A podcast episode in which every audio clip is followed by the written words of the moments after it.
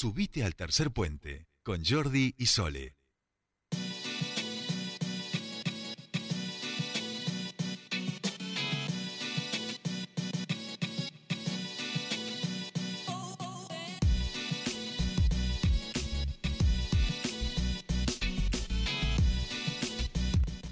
Ya estamos aquí 16.32 minutos y estamos en comunicación con el concejal del Movimiento Popular Neuquino, Atilio Esguasini, para charlar eh, de lo que va a ser eh, mañana votado, entiendo, en la sesión. Estado parlamentario. Estado parlamentario tomará mañana. Eh, hablamos del presupuesto. finalmente ha sido debatido y sobre esto y otros temas del Consejo Deliberante queremos hablar con él. Atilio, muy buenas tardes. Te saludan Sol y Jordi. Bienvenido a Tercer Puente.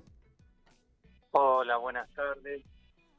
Sole, Jordi. Bueno, buenas tardes. ¿Cómo va? Gracias, gracias por atendernos. Bueno, decíamos en el día de hoy en la Comisión de eh, Hacienda de Presupuesto y Cuentas estuvieron trabajando el presupuesto que ya venían, habían recibido ya funcionarios, autoridades del Ejecutivo para poder escuchar eh, las explicaciones al respecto y hoy finalmente han dado despacho, han firmado este despacho que mañana tomará estado parlamentario. Contanos un poquito, bueno, qué, qué importancia tiene y cuáles son los principales puntos de este presupuesto. Sole, como bien decías, en, vos sabés que lo escucho con eco. A ver, ahí vamos a tratar de mejorarlo. A ver, probamos. mi hermano me Sí, a ver, vamos a tratar de mejorarlo. Ahí estamos mejor. Ahí, a ver, Atilio. A ver. Bien, tengo una sola personalidad. Estamos bien, ahí te Muy bien, muy bien, listo. No, a ver, como, como vos decías, Sole, la verdad que el tanto presupuesto como tarifaria, que son como las dos ordenanzas centrales en, en cuanto a modelo de gestión, porque cuando uno dice un plan de gobierno, bueno, esto se materializa a partir de ponerle presupuesto a cada uno de los programas.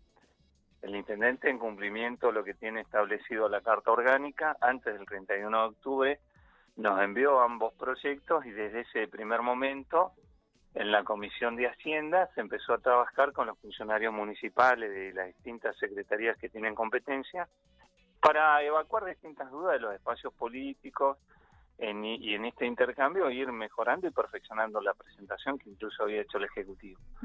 Hoy, eh, en, la comisión, en, en la reunión eh, ordinaria semanal, eh, tuvo tratamiento y despacho el presupuesto con la firma de, cinco concejales que mañana va a tomar estado parlamentario.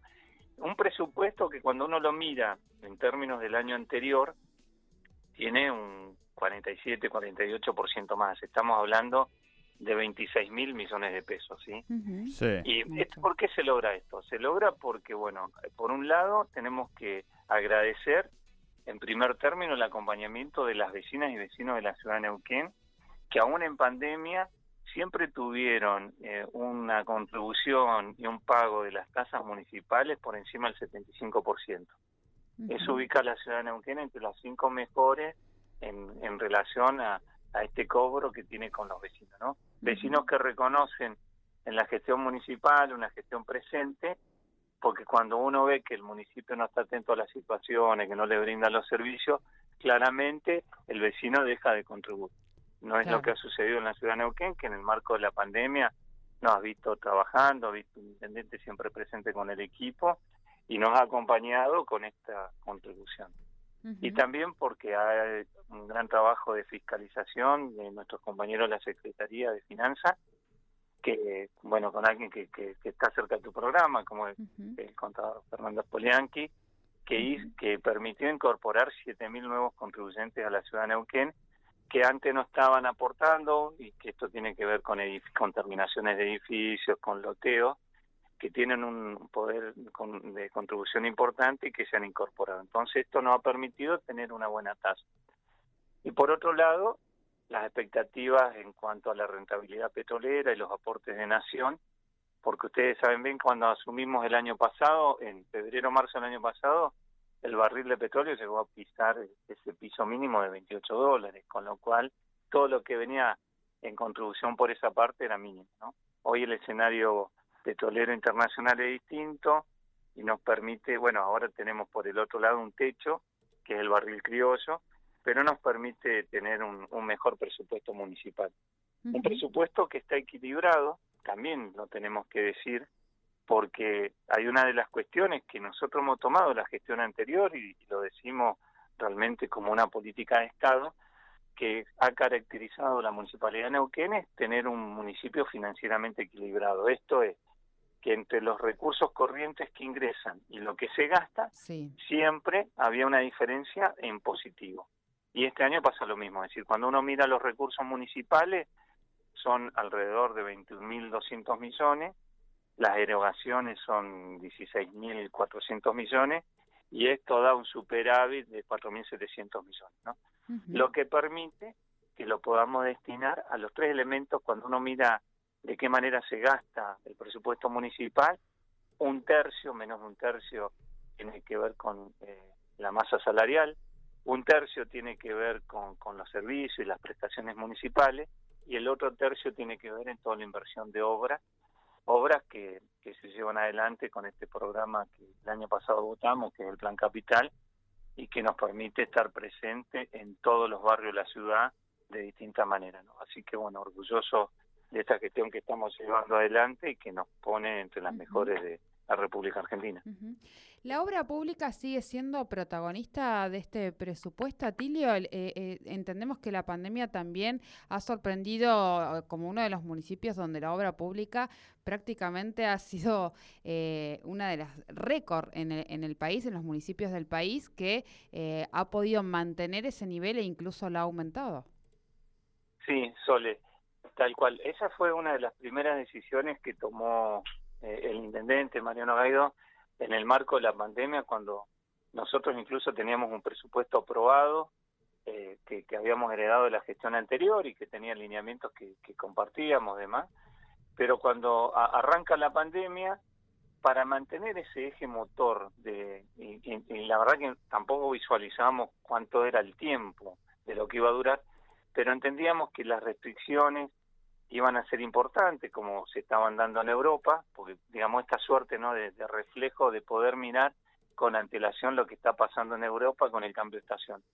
Entonces, inmediatamente la decisión del intendente fue decir, es necesario mantener dentro de márgenes sanitarios permisibles el desarrollo de la obra pública, porque entendía que, que la obra pública iba a ser la locomotora justamente de la economía local y en ese marco fue que se presentó la primera ordenanza, digamos, para el análisis de la estructura sanitaria el año pasado, para permitir justamente sostener la obra pública y a partir de la obra pública impulsar también la obra privada. Y estos valores ponen a Neuquén en un sitio de privilegio en el contexto del país. De hecho, nosotros tenemos índices casi superiores a la prepandemia, lo cual también habla del lugar que ocupa Neuquén dentro de del país todo, ¿no? Cuando uno analiza eh, expectativas de desarrollo y crecimiento de país. Lamentablemente, eh, en un país que tiene una inflación por arriba del 50%, que no hay expectativa de desarrollo, el único faro que se ve es justamente el que está asociado con Vaca Muerta y Neuquén Capital es la capital económica y administrativa del proceso de Vaca Muerta. Entonces, esto para nosotros era importante y eh, se sostuvo y volcándolo a necesidades que eran reconocidas por vecinas y vecinos que en el marco de la pandemia era necesario reinvertir en todos los espacios públicos de la ciudad y por eso esa fuerte gestión que se ha llevado adelante, nosotros solo damos un dato de color. En la gestión anterior, en, durante 20 años se pudo abordar bien y con un proyecto el, desarrollo del paseo costero en el río Limay en 1.400 metros y nosotros a fin de año vamos a quintuplicar lo hecho con la gestión anterior en menos de dos años. Así que bueno, esta es la diferencia de, cómo se planificó y se llevó adelante este proceso. Bien, bien. Eh, el presupuesto entonces va a estar tomando estado parlamentario en la sesión del día de mañana y ya podría estar en condiciones de ser votado en la próxima sesión ordinaria. Sí, y como nos encontramos en un periodo muy especial, ¿no? Porque, digamos, eh, este fin de año el legislativo es diferente al del año pasado. Sí, sí, hay eh, recambio. vamos a tener sesión este jueves, sí, jueves 25, el jueves 2 de diciembre, el 9, teniendo en cuenta que, bueno, eh, este tal va a ser la última renovación por mitades que, que va a tener el Consejo Deliberante, porque también agradeciendo el acompañamiento del 66% de quienes votaron por esta enmienda nos va a permitir que a partir de la próxima gestión de quien esté a cargo, el intendente o la intendenta que esté a cargo, el 100% del cuerpo, en total de los concejales y concejalas, ingresan y salen juntos. Así que este va a ser el último periodo con renovación parcial. Claro, Así que claro. bueno, el, el viernes 10 están asumiendo la mitad de, de los concejales, ¿no? muchos Bien. de los cuales son compañeras y compañeros que han sido reelectos. Claro, claro.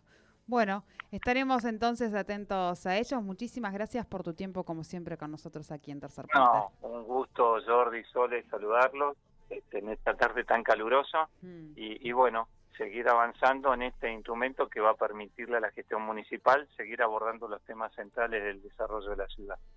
Así que bueno, un placer Bueno. hablar con ustedes. Gracias, gracias por atendernos. Hablábamos con Atilio Esguacini Masuel, el ex concejal del Movimiento Popular Nauquino, sobre este despacho que se consiguió hoy del presupuesto 2022, vital para que el Ejecutivo Municipal pueda funcionar tranquilamente con el presupuesto eh, el año que viene. Recuerden, este año ya el 15 de diciembre estaría terminando la actividad legislativa formal y hasta febrero no volvería a iniciar, así que es sumamente importante que el presupuesto quede aprobado.